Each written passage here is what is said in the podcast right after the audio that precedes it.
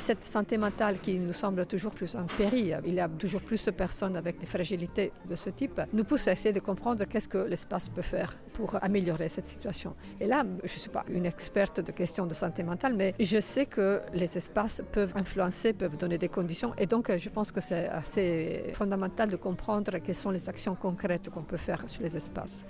On a parlé de végétalisation, on a parlé de déminéralisation, on a parlé de changement climatique.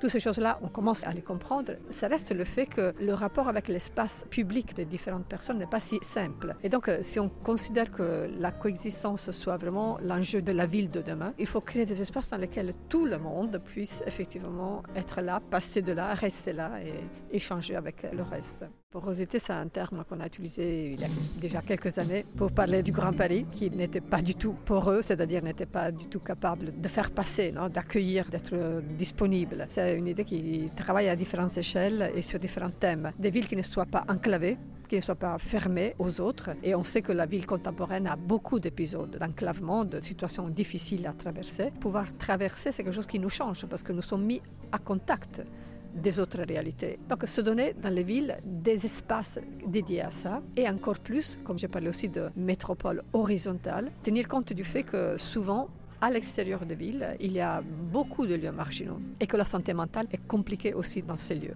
Les villes ont un petit peu agi dans les dernières décennies comme des grands aspirateurs. Ils ont aspiré de beaucoup de ressources, beaucoup d'habitants, beaucoup, etc. Maintenant, c'est peut-être le moment de repenser à tout le reste. Et la santé mentale, c'est un problème aussi dans le reste.